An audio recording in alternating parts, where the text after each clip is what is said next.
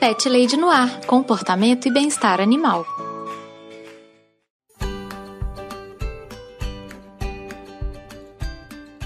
Olá, pet lovers! Aqui é Carol Barros e você está ouvindo Pet Lady Noir, o podcast que tem os bigodes mais atentos da podosfera. No episódio do Pet Lady no Ar de hoje, eu conversei com o Xi, do podcast 80 Watts. O Xi faz um trabalho voluntário muito bacana, oferecendo lar temporário para gatas grávidas ou gatas com filhotinhos. Ele me contou um pouco sobre esse trabalho e também sobre a relação dele com os pets. Antes de falar das redes sociais e dos planos de apoio do Pet Lady no Ar, quero falar para vocês que recentemente participei de um episódio muito bacana do Eu Tava Lá, o podcast de histórias do Brian Rizzo. Estive lá falando sobre a minha vida com os pets e sobre o sequestro e resgate do Floriano, o meu gatinho. Vai lá conferir esse episódio, tá sensacional. O link está no post. Antes de entrarmos na pauta principal, alguns recadinhos rápidos, pet ouvintes. Se você tiver alguma dúvida sobre o seu cão ou o seu gatinho, entre em contato comigo. Mande um e-mail para carolina@thepetlady.com.br ou me encontre no Twitter e no Instagram com o nome de ThePetLadyBH. Vamos conversar. Você também me encontra lá no meu site, o thepetlady.com.br, onde também está hospedado o blog. Assim como acontece aqui no podcast, lá no meu blog também está cheio de dicas de comportamento e bem-estar animal. Outro recadito super importante. O Pet Lady no Ar precisa do seu apoio para continuar fazendo ótimos programas com conteúdo de qualidade. Nós temos um sistema de apoio e colaboração muito completo e será um prazer imenso ter o um envolvimento cada vez maior dos pet ouvintes na construção dos episódios. Se você quiser e puder apoiar o Pet Lady no Ar, basta visitar a página do projeto no Padrim ou no Colabora Aí. Lá você encontra todas as informações sobre o sistema de apoio e as recompensas que são oferecidas aqui pelo Pet Lady no Ar. Os links sempre estão aqui no post do episódio. Se você não puder colaborar financeiramente, só de compartilhar o episódio com seus contatos você já me deixa muito feliz. Muito obrigada, pet ouvinte! Quero agradecer especialmente aos pet ouvintes maravilhosos que investem tempo e din-din para deixar esse podcast quentinho e protegido. Um abraço muito especial para o José Guilherme e a Daphne de Mello. Vamos ouvir o que o Xi tem a dizer sobre o trabalho voluntário e sobre lar temporário? Xi, seja muito bem-vindo aqui ao Pet Lady no Ar. Eu quero que você se apresente um pouquinho para os nossos ouvintes, fale quem é você e já emenda também falando se hoje tem algum pet que mora com você. Oi, Carol, tudo bem? É, eu sou o Xi, para quem não me conhece, eu sou do podcast 80 Watts. Essa é a minha identidade secreta, na verdade, né? Não é, aliás, essa, essa é a minha a identidade de podcaster, mas a minha identidade do, do dia a dia, eu sou o Maurício, é, eu faço uns trabalhos voluntários aqui em casa, mas a minha área de atuação é na educação, eu trabalho com livros didáticos. E olha Ai, aí, Floriano, tá aí já? Você ouviu ele? É o Delbinho, esse Delbinho, é o outro, Delbinho. o mais velho. eu acho bom quando aparecem bichinhos, eu até falo pro editor nem tirar, porque é a sonorização normal, né? Do, do Pet Lady no ar. Tá. Xi, mas você comentou que você faz é, trabalhos voluntários. Uhum. Explica um pouquinho o que, que você faz. Você trabalha numa ONG, você presta algum, algum tipo de serviço? Qual que é o seu escopo de atuação? Bom, eu trabalho com a causa animal e aqui eu e minha esposa nós nos dedicamos ao trabalho de lar temporário. Lar temporário é a designação que é a ONG que a gente ajuda uh, arrumou, né? Que no caso é a Adote um Gatinho. E eles têm dois tipos de lares. Tem o lar temporário, onde você pode receber gatos de todas as idades e você cuida dele até eles serem adotados. E tem o lar temporário de gravidinhas, que é, uh, são os lares que recebem as gatas grávidas ou com filhotes pequenos e cuidam de todos eles até eles serem castrados e todos eles serem adotados. Entendi. E você recebe só as grávidas e os filhotes. Na verdade, nós somos os dois tipos. Nós já tivemos os dois é, hóspedes aqui em casa. Geralmente, o, os gatos adultos ficam pouco tempo, né? Acho que o caso mais longo foi um mês. Geralmente é muito rápido. Já as gravidinhas, elas, dependendo da situação que elas chegam, elas podem ficar até 5, 6 meses. Por quê? Ela, ela pode demorar um mês para parir, né? Aí tem que esperar três meses para os gatos é, desmamarem, serem castrados. Ela poder ser castrada também, né? Então, se ela estiver aqui com a gente como lar temporário, a gente fica cuidando dela e os filhotes já foram encaminhados de volta para o abrigo mas a gente é, pode ficar com ela até ela ser adotada. Então depende muito. Já tivemos casos de. É, tivemos um gato chamado Benito que ficou uma semana. Sabe? É, foi uma passagem rápida demais, né? Super rápida, super rápida. Ele chegou, ele foi resgatado de um lugar bem perigoso que ele estava morando lá e tava, chegou judiado, sabe, todo machucado. E em uma semana ele foi adotado numa casa super maravilhosa, uma pessoa que ama gatos e apaixonou por, por ele assim à primeira vista e é, eu tenho uma vida de príncipe, né? Gente, o melhor desfecho possível, né, Chi? Exato, Melhor exato. resultado, que ótimo. Uhum. Me fala só uma coisinha, Xi. Eu te perguntei no começo, eu acho que, que o Delber começou a miar e eu não nem ouvi sua resposta. Você tem algum pet que mora com você? Tenho quatro gatos e até o ano passado eu tinha um cachorro também. E eles se davam super bem, né? Já tive mais gatos, já tive uma gata que faleceu também o ano passado. Ela foi uma experiência muito traumática para nós, porque foi assim, uma questão de dois dias nós perdemos ela, porque ela desenvolveu uma pancreatite super severa. E quando a gente percebeu, não teve chance, não teve jeito, ela simplesmente. Tinha mais tempo, né? Não tinha, ela não, ela não respondia ao tratamento e não teve jeito. E a parte frustrante é que ela era renal, né? Uhum. Durante um ano a gente ficou fazendo um tratamento semanal com ela, com a aplicação do lactato, né? Aquela subcutânea para melhorar a tratação dela e, ajudar o, o rim dela a filtrar o sangue e coisa e tal ela recuperou. Ela deixou de ser renal, os índices voltaram a ficar super bons. A gente comemorou e, tipo, três meses depois aconteceu isso. Ai, Xi, nossa, eu imagino o sofrimento de vocês com isso. Ah, foi horrível, foi horrível. E ela era aquela gatinha que dormia na cama, ela dormia na cara, na sua cara praticamente, né? Então ela colocava a cabeça no travesseiro, era super companheira. Então pra nós foi bem traumático. É, já o cachorro não. O nosso cachorro ele já tava com 13 anos, era um Golden Retriever e. Nossa! É, ele viveu bastante. É, viveu pra Golden, né? Aham. Uhum. E ele teve muitos problemas de saúde, mas viveu, viveu bem. Então já era esperado, né? E os seus quatro gatinhos que moram com você também vieram de resgate?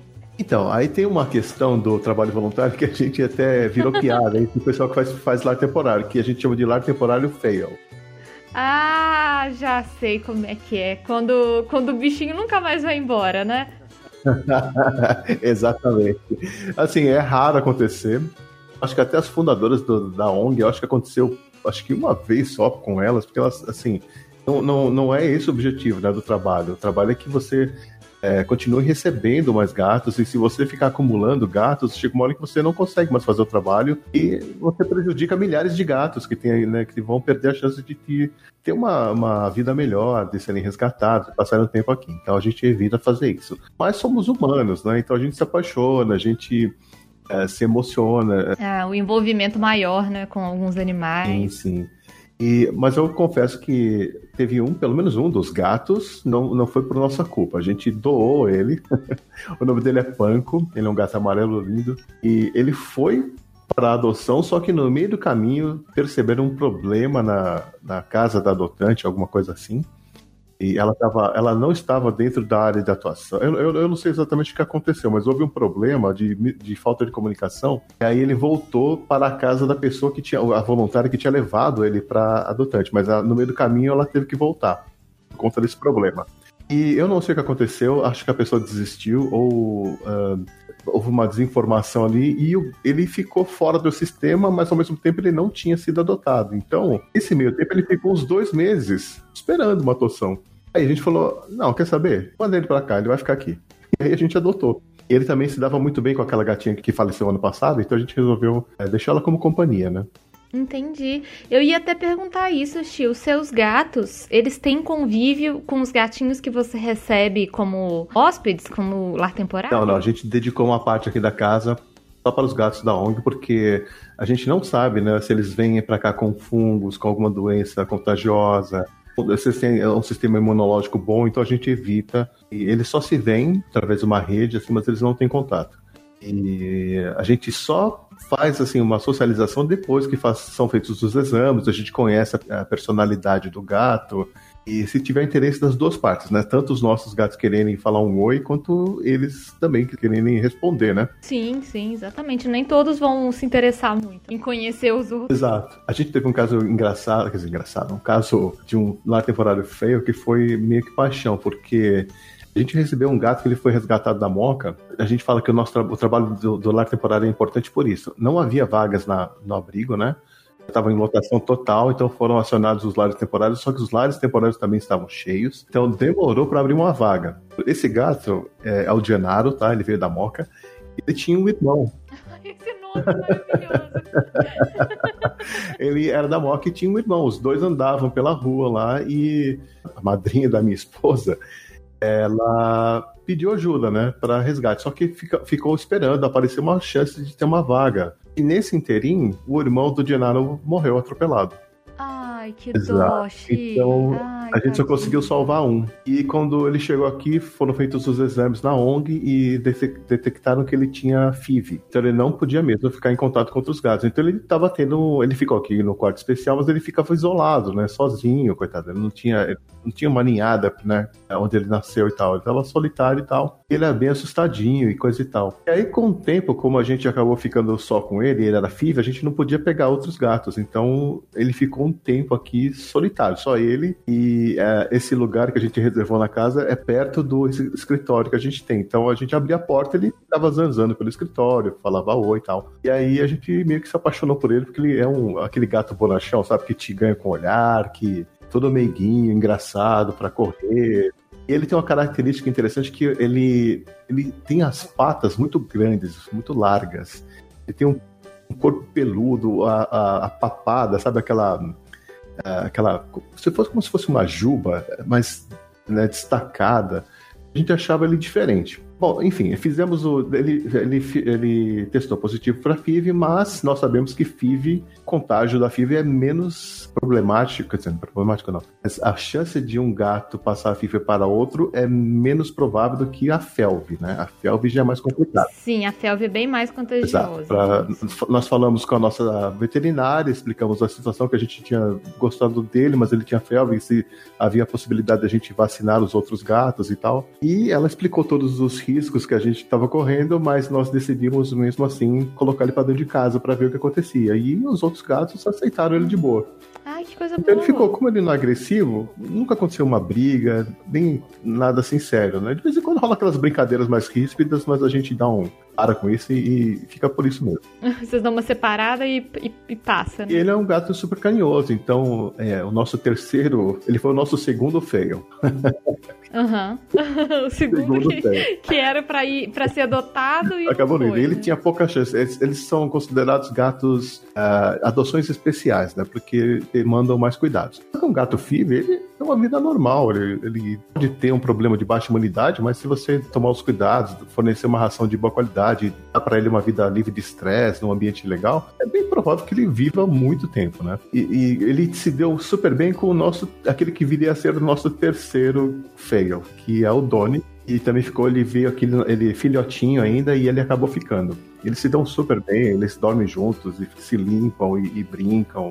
Os melhores amigos, muito amiguinhos. Então, a gente resolveu que era uma boa, porque aquela gata que faleceu, ela fazia meio que era o meio de campo, sabe? Nós temos é, quatro gatos, eu não falei da primeira, que foi a Lola. A Lola a gente chamava ela de jaguatirica, porque ela é super violenta, brava, não gosta de papo. Ah, é, ela é? não é uma gata fácil. Mas ela teve que aprender a conviver com outros gatos, né? Mas ela não dorme junto, ela não Uhum. brinca junto, ela não faz nada junto com os outros. Quem fazia esse papel de, né, de diplomático, vamos dizer assim, era a que faleceu, a Nikita. A Nikita que fazia a interação Sim, da ela se galera. dava bem com todo né? mundo. Assim. E depois que ela se foi, esse papel ficou em aberto e aí o Donnie veio e ele, ele fazia exatamente a mesma coisa. Ele se dava bem com todo mundo. Inclusive a Lola tolera ele porque ele responde pra ela. Então se ele, se ele leva um tapa, ele dá um tapa de volta. Entendeu? É tipo assim, a relação tá equilibrada, Exato. né? Então eles Então hoje moram com você o Panco, Banco, o o Genaro, Genaro, o Doni Doni e a Lola. e a, a Lola. Lola. Ai, que amorzinho! Que delícia! E você tem vontade de ter outro cachorro agora, Xi? Ou não tá nos seus planos? Não, então, na verdade, o, o cachorro se chamava Fubá.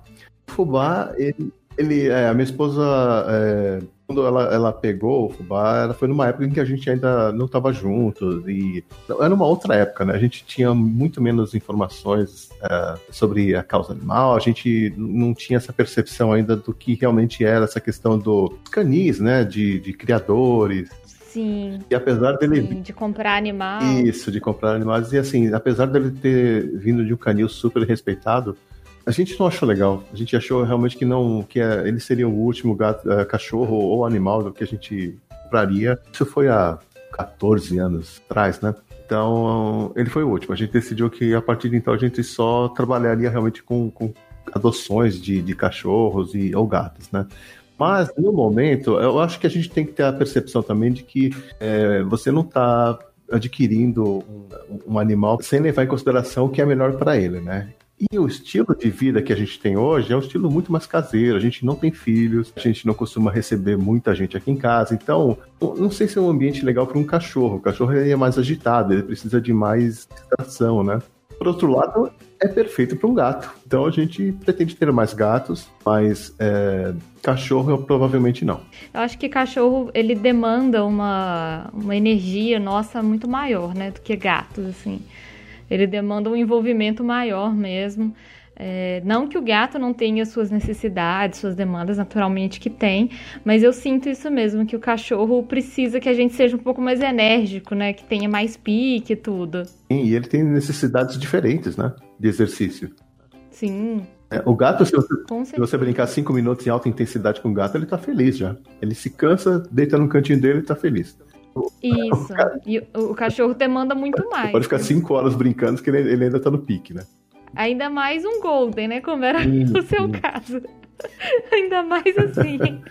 mas, mas foi, é, quando ele estava vivo era ótimo, porque a gente conseguia fazer a socialização dele com os gatos. Porque muitas lares que querem adotar gatos perguntam né, se eles se dão bem com cachorros. Então a gente acostumava os filhotes desde pequeno com a presença de um cachorro, assim.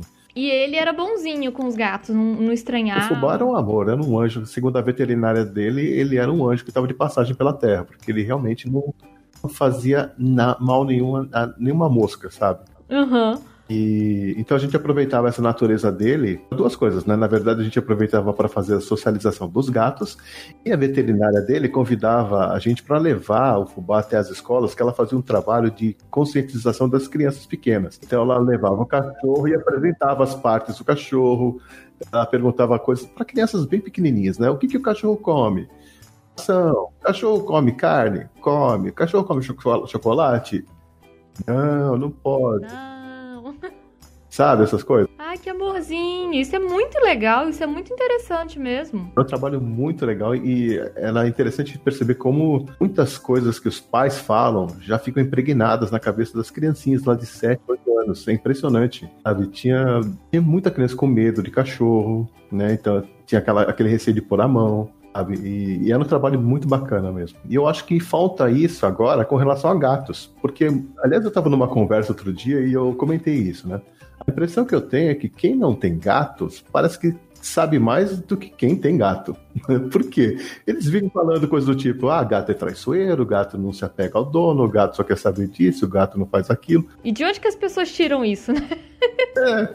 E é interessante a gente perceber isso. Essas pessoas elas podiam parar e pensar, tipo assim, não, é verdade, né? Eu nunca questionei, eu nunca tive um gato, como eu posso afirmar esse tipo de coisa, né? Pois é, não tem nada a ver. Assim, isso é o tipo de comentário que não faz o menor sentido, assim. Quem tem gato sabe que não, não corresponde à realidade, né? É, e, e animais são diferentes uns dos outros, né? Não, é, não dá para você bater o martelo e falar que todos são assim, né? Exatamente, exatamente. Eles são extremamente particulares. A gente conhece. Eu imagino que você veja isso, gatos da mesma ninhada que são absolutamente diferentes. Nossa, total. É engraçado que a gente fala que tem coisas que vêm no chip, né? Já vem instalado de fábrica.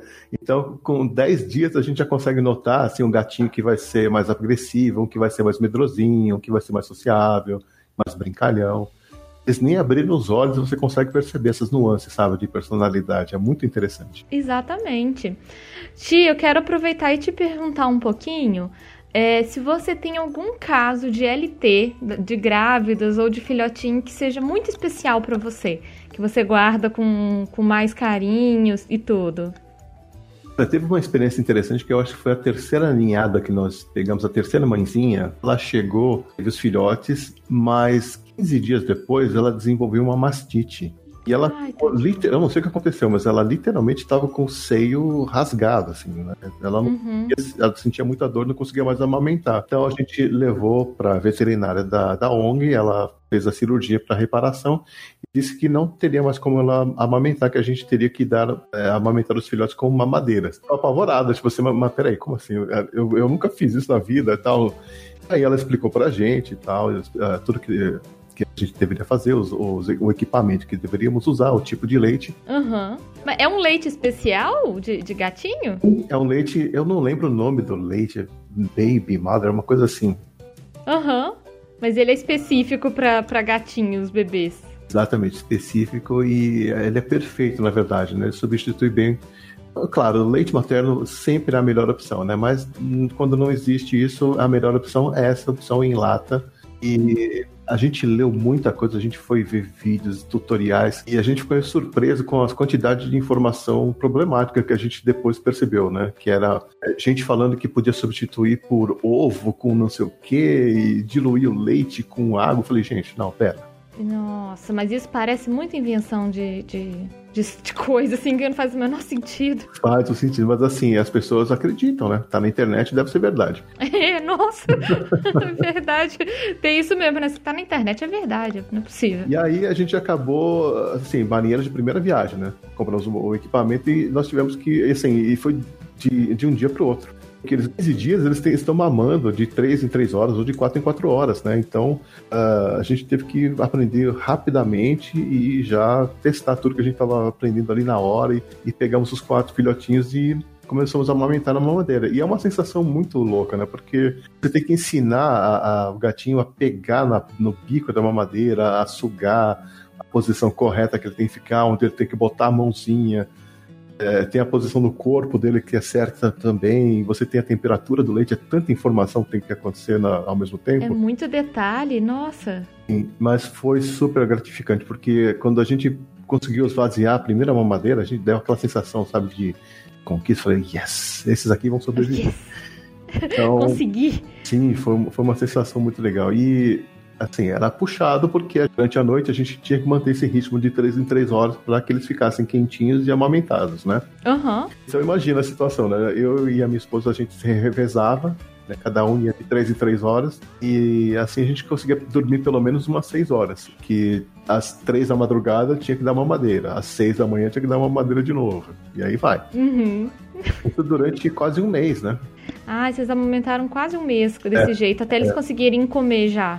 Aumentando o espaçamento entre uma refeição e outra e já tentando introduzir lá por volta do dia 30, introduzir um pouco de sólido, fazer a, a passagem né, do, do leite para ação semi-sólida, vamos dizer assim, que a gente dilui a ração, o sachêzinho, né? A, uhum. no, no, leite, começa a fazer essa transição. Tudo isso aprendendo assim, ao, ao, ao mesmo tempo que a gente ia fazendo.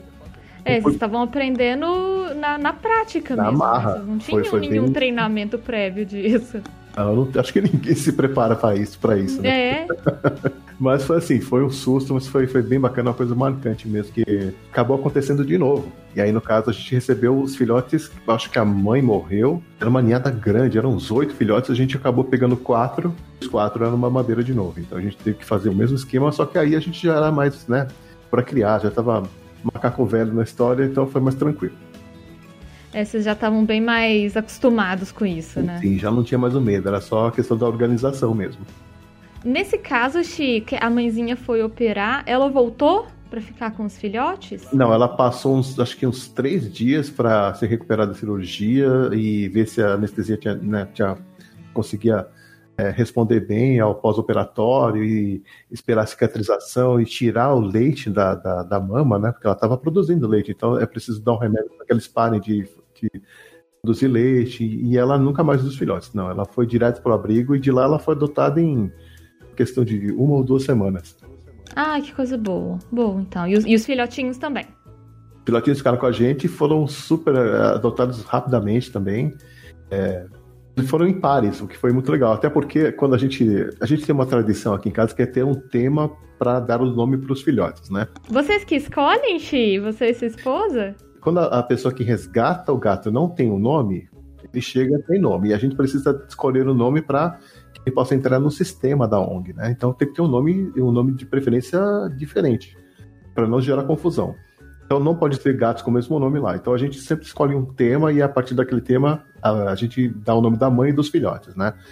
Esses que vieram, vieram com a Núbia. A Núbia é, tinha sido o nome dado pela pessoa que resgatou. A gente mal teve tempo de fazer, assim, pensar no nome, que, e ela já meio que teve que ser retirada. Então, a gente acabou ficando com órfãos, né? A gente resolveu dar nomes aleatórios, assim, de música. Então ficou não, dois machos e duas fêmeas. Então os machos ficaram o Rick e o Martin. E... que ótimo! E as meninas ficaram Millie e Vanille. Nossa, mas é muito bom, Xi! Ótima Meu escolha! favorito, eu adoro esse nome, Millie Vanille, assim. Você tá é com que nome usar, adote que eu, esses nomes são perfeitos. Não, Millie Vanille é um ótimo nome. Foram adotados em pares.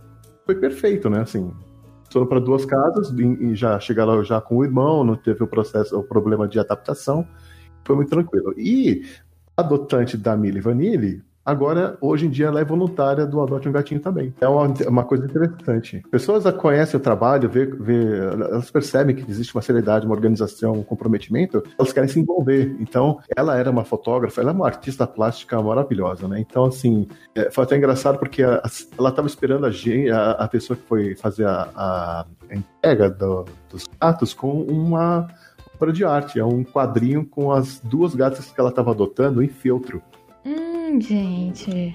Ai, que fofura. E aí veio falar pra gente. Então ficou com a gente, a gente achou aquilo incrível, começamos a conversar e um dia a gente percebeu que ela tirava fotos. E aí rolou um convite para ela trabalhar como fotógrafa voluntária.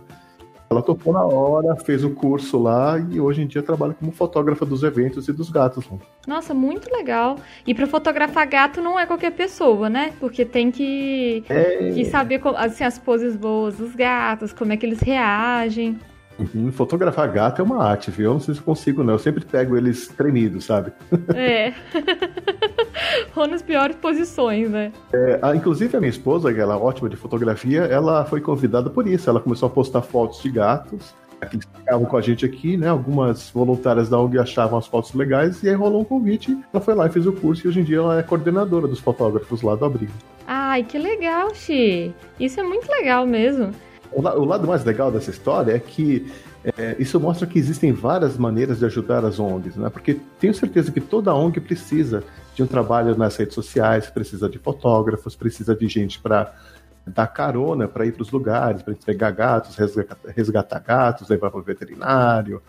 Precisa de pessoas que cuidem da, de, por exemplo, criar um, uh, um sistema de gestão financeira para a ONG, que é importante também. Então, muitas formas de ajudar e de repente a pessoa fica uh, limitada àquele pensamento tipo, ah, eu tenho que dar dinheiro. Sim, ou, ou tem que dar dinheiro ou tem que cuidar dos bichos, né? E tem tantas outras coisas que as pessoas podem fazer aí nesse meio, né?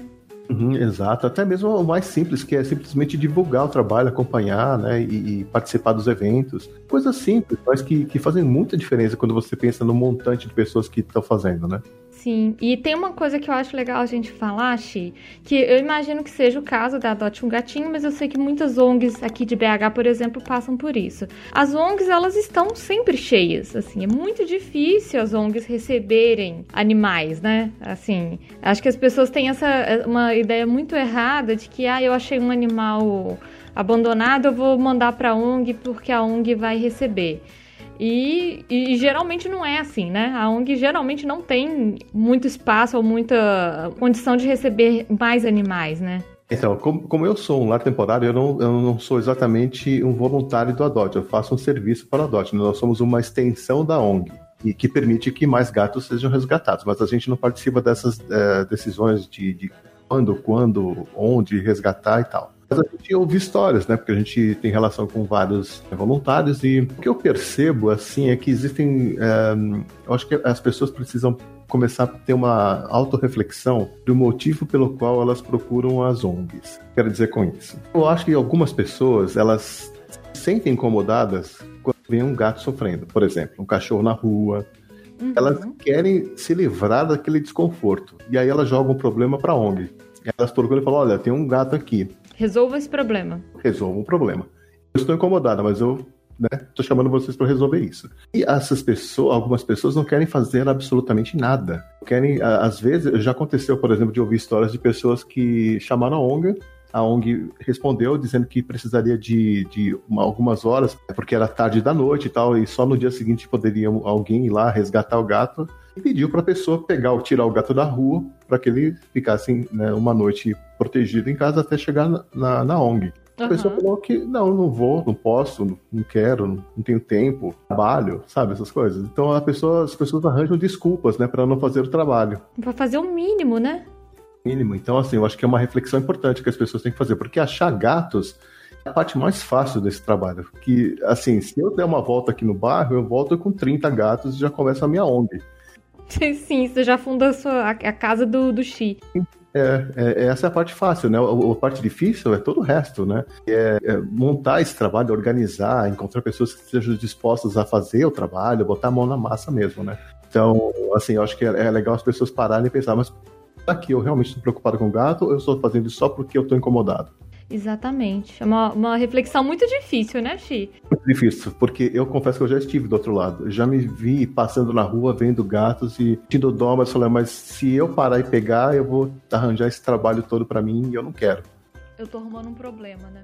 Exato, e assim, são coisas que hoje eu penso e sinto vergonha, sabe? Fico revoltado com aquele tipo de postura que eu tinha. Mas eu acho que vale é, falar para o pessoal que está ouvindo é uma reflexão válida, né? Porque eu acho que, que é natural. Nós, nós não, não queremos sair da zona de conforto, mas isso não acontecer, as coisas não mudam, né? Sim, e às vezes a gente pensar talvez o, o que, que a gente pode fazer, né? Assim, no caso de uma pessoa que realmente não pode pegar o gato, ou enfim, o que, que você pode fazer? Você pode alimentar esse gato? Você pode providenciar um abrigo para ele?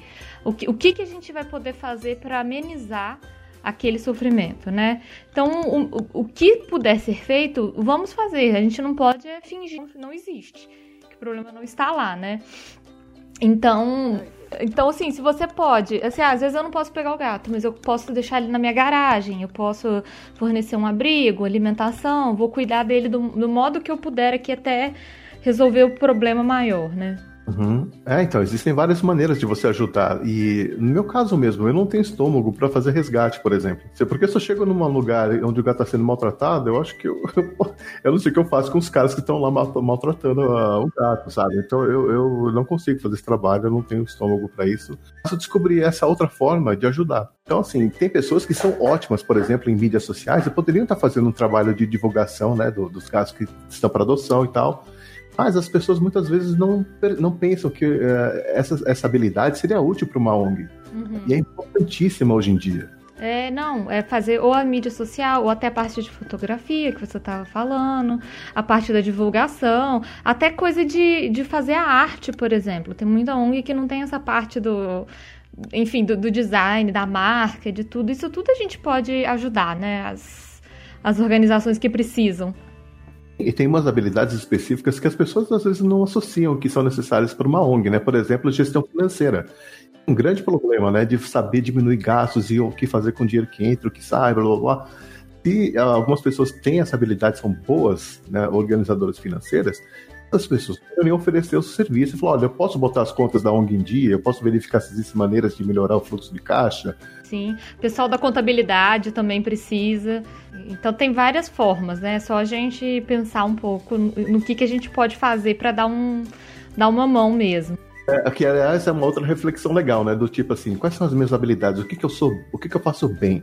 Como eu posso associar isso com o trabalho da, da ONG que eu quero ajudar? E não precisa ser de gatos, a gente tá falando de as causas aí. O que não faltam são causas para abraçar, né? Pode ser com criança, idade, né?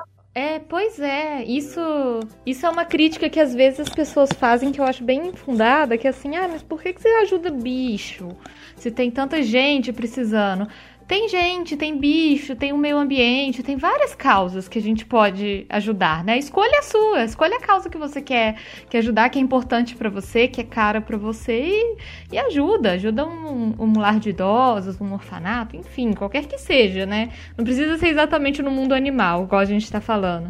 É porque vocês, é como a gente falou, existem várias maneiras de ajudar, né? Eu estou envolvido em outras causas que eu não estou lá pondo a mão na massa, mas eu ajudo financeiramente, eu ajudo divulgando, e assim vamos, né? Exatamente, isso mesmo. Tia, eu queria que você contasse um pouquinho por que, que você acha que é, é, importante você fazer a socialização dos filhotes. Você comentou mais cedo que quando os filhotes nascem, desde pequenininho, você acostumava eles com fubá, com um cachorro. E por que, que é tão importante isso? Qual que é a diferença de um filhote socializado para um não socializado? Você, você acha que existe uma diferença grande?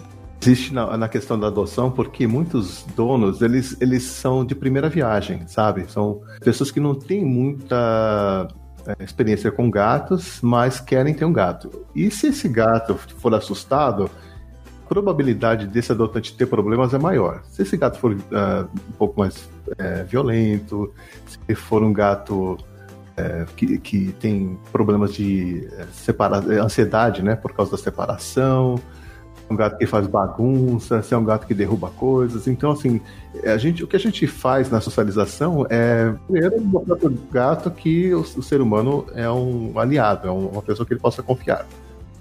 Que o ser humano gosta de abraçar, de apertar, e beijar e coisa e tal, né? como todos nós. Inclusive, que é importante para o gato para ter uma questão de tratar da saúde dele, né? Quando ele for no veterinário e tudo, o veterinário vai ter que, que apertar ele a pé. Uhum.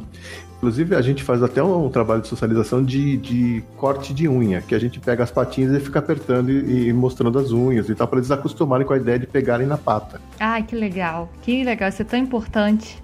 Isso, então a gente faz isso também, coloca no colo, sabe? É, a gente tenta pensar assim, ok, quando ele for para uma casa nova, se ele ficar com essa mania de ficar subindo nas coisas, como ele está aqui no, no, no lar temporário, isso pode ser um problema e ele pode ser devolvido, porque existe essa possibilidade do gato ser devolvido, né, pelo adotante. E é a pior possibilidade, né?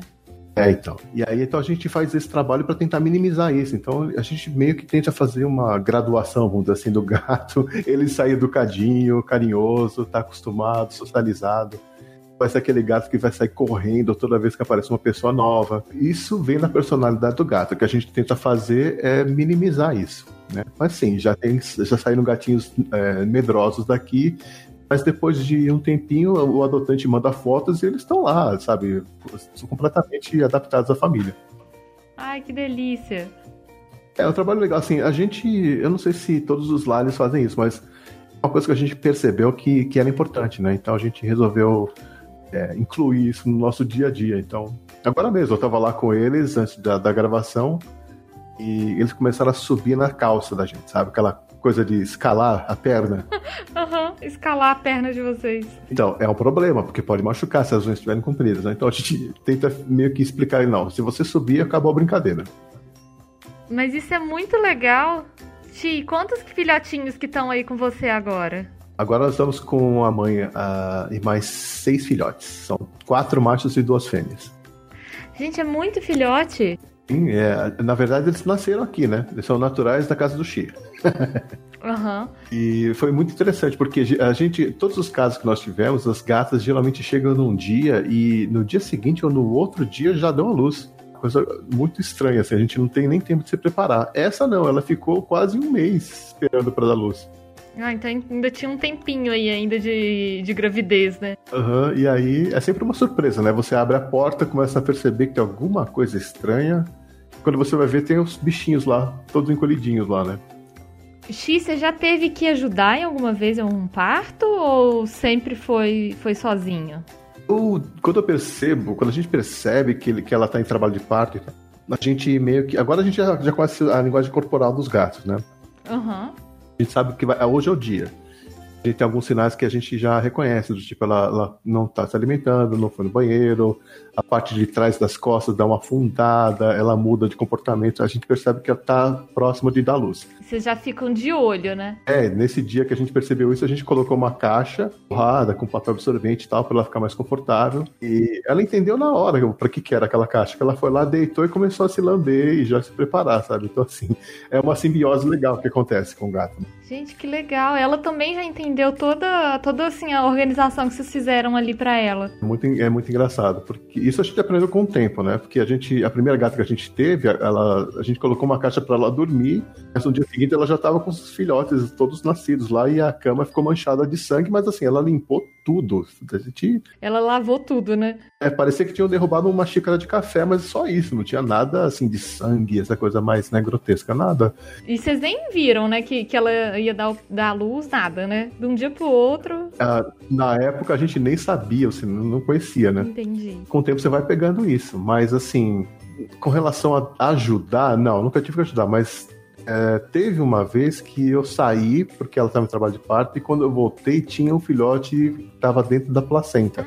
Ah, gente. Mas já estava morto ah, já. que dor. É muito triste também. Então, assim, não havia o que fazer, né? é? Bom, aí nesse caso não tem. Não tem né, o que fazer. Ela não tem coisa. É uma situação horrível, mas assim. X, há quanto tempo já que vocês fazem um trabalho de LT? Cinco anos. Ah, então já tem, já tem uma, um tempinho de estrada bom aí, né? É, já, assim, foram 115 gatos que passaram por Caraca, aqui, né? Caraca! É muito gato! É. Então, é engraçado isso, porque no começo a gente ficou meio assim, né? Mas será que vai fazer a diferença a gente receber uma gata? Sabe, uma gata com. Nossa! Dê a luz a quatro filhotes, são só cinco gatos que a gente tá ajudando. Mas com. De, sabe aquela história de, de grão em grão você faz um milhão? Total! Nessa história, são 115 gatos, são 115 famílias, mais ou menos, sei lá, centenas de pessoas envolvidas nesse. que foram afetadas por esse trabalho, né? Então, é, quando a gente põe em perspectiva, realmente é, é, é muita diferença. Sim. E para vocês isso faz muito bem, né? Assim, você, você, sente que é recompensador? Nossa, a, a, gente se diverte tanto quanto as pessoas que vão adotar, sabe? Claro, é um trabalho, porque afinal de contas o nome do, do disso é trabalho voluntário e não hobby voluntário, né? então, não é porque não é remunerado que não é trabalho, né? Exato, a gente tem que limpar a caixa de areia, trocar ração uh, e água, é, levar no veterinário, cuidar da, da parte da saúde, das vacinas e tal. Mas também tem a parte divertida, que é brincar, né? E, e se distrair, assim, como a gente, eu e minha esposa, nós trabalhamos em casa, né? A gente tem uma empresa que, é, que, que presta serviços para editoras, então a gente não precisa exatamente estar lá o tempo todo. A gente pode trabalhar remotamente e a gente faz isso há anos. Então, é, é, o cenário perfeito, né? Porque a gente fica praticamente 24 horas por dia à disposição dos, dos filhotinhos. Ai, que coisa ótima, é bem bom. Vai ser bom para vocês, é bom para eles. Com certeza é bom para a ONG também ter, terem esse apoio a gente aprende muita coisa com esse trabalho, sabe? Eu, pelo menos, percebi isso. Eu percebi que toda vez que a gente pensa no, no, em como a gente começou, é, vem aquela história, né? Do tipo, ah, eu gosto mais de bicho do que de gente. Uhum. E é verdade mesmo, né? Mas por causa do trabalho, você acaba conhecendo muita gente bacana, muita gente que faz você voltar a ter esperança na humanidade, sabe? Uhum. Então, isso te afeta também, né? E afeta você aprender a lidar com essa questão do amor com o bicho e aprender a se desapegar. Isso que eu ia falar, é o amor que não pode ser um amor preso, porque vocês não vão ter os bichinhos aí para sempre. Porque você pode amar sem possuir, é. né?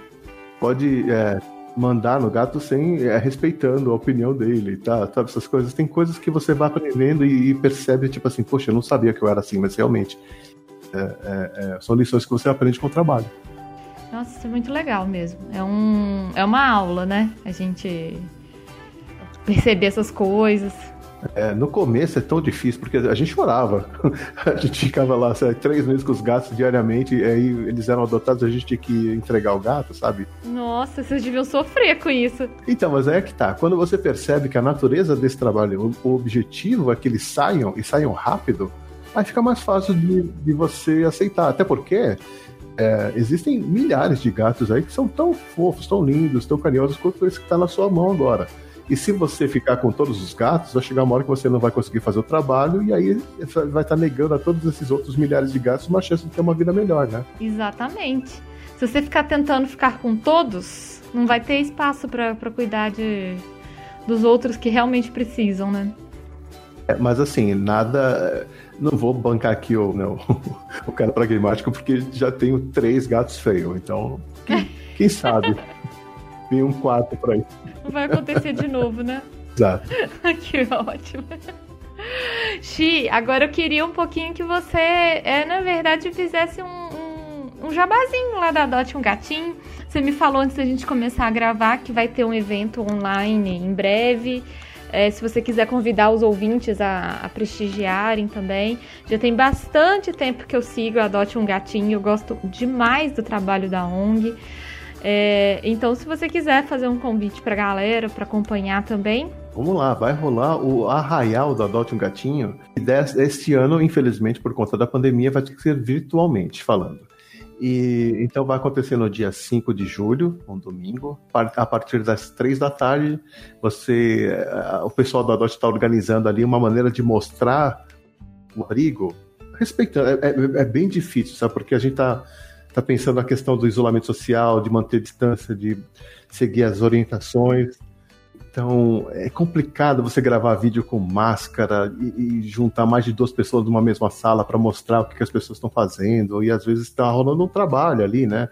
E você não quer atrapalhar. Então, é, é bem complicado fazer isso, mas assim, o pessoal está trabalhando firme lá para mostrar a, o trabalho, que, quais são as instalações, o que acontece em cada sala, alguns casos que estão lá no momento, né? E tudo isso intercalado com brincadeiras, jogos e alguns depoimentos de voluntários, inclusive eu estarei lá. É, é, e, e, falando né, de, de, como conheceu a ONG, o que, que, faz na ONG, convidando as pessoas a se voluntariarem. Acontecendo no dia 5 de julho. Então, marquem aí na agenda, 5 de julho, às 3 da tarde, no YouTube. Se você seguir o Adote nas redes sociais, você vai uh, saber exatamente qual é o link de onde assistir a live. Uhum. Ótimo. E Adote um Gatinho é um barato. Eu, por muito tempo, assinei o boletim da Adote um Gatinho.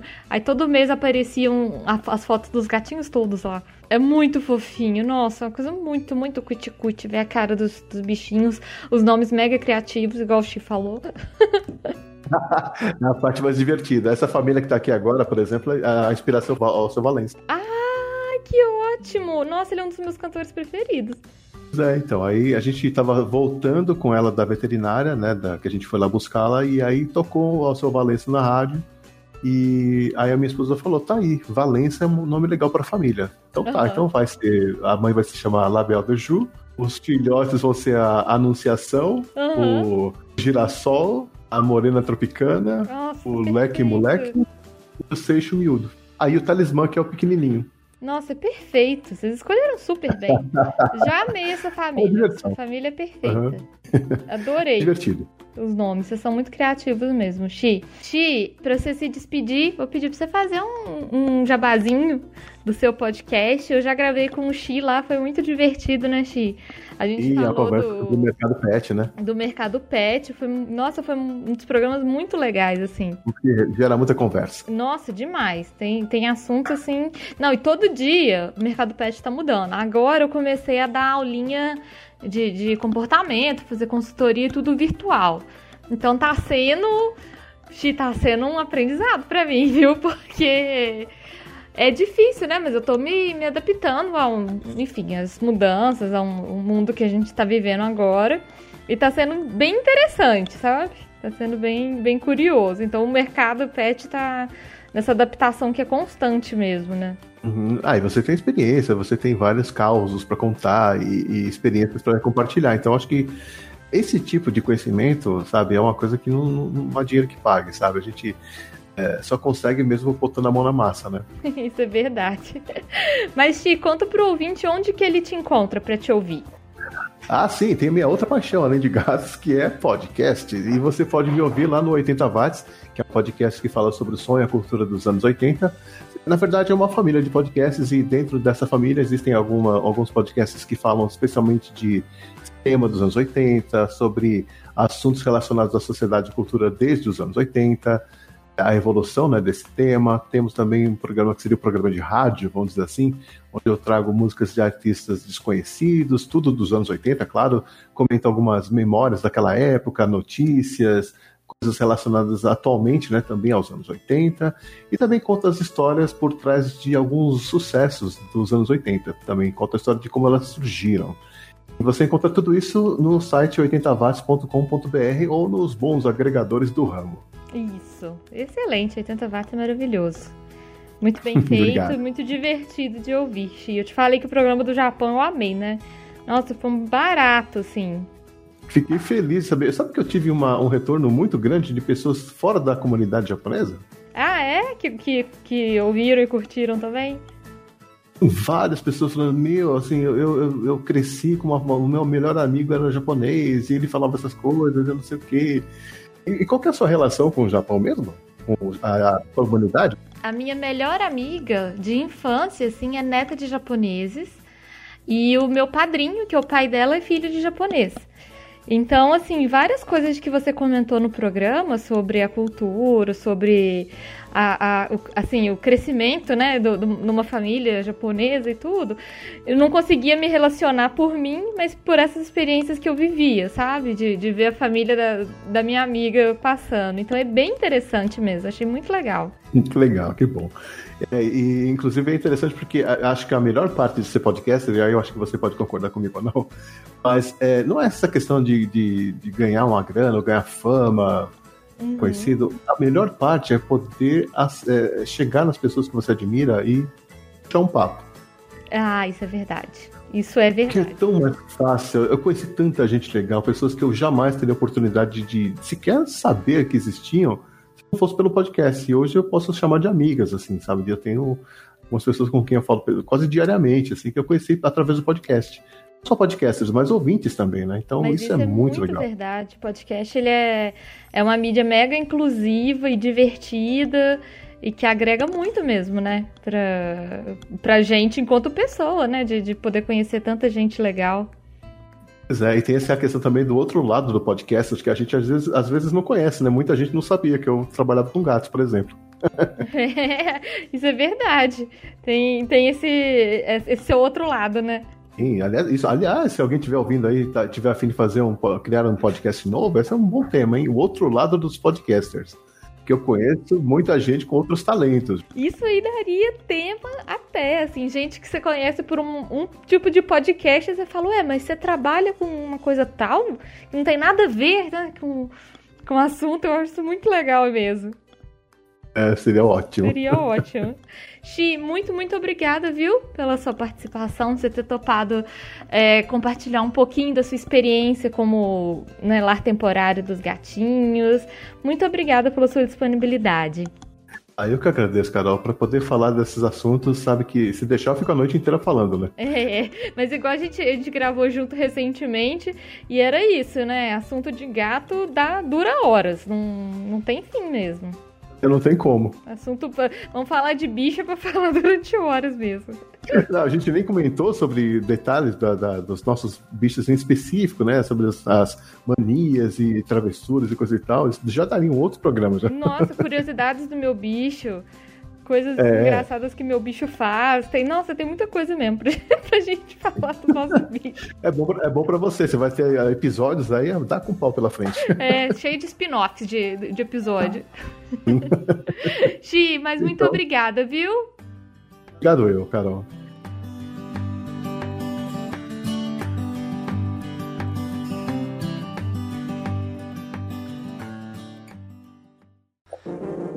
Este programa foi editado por Audi Edições.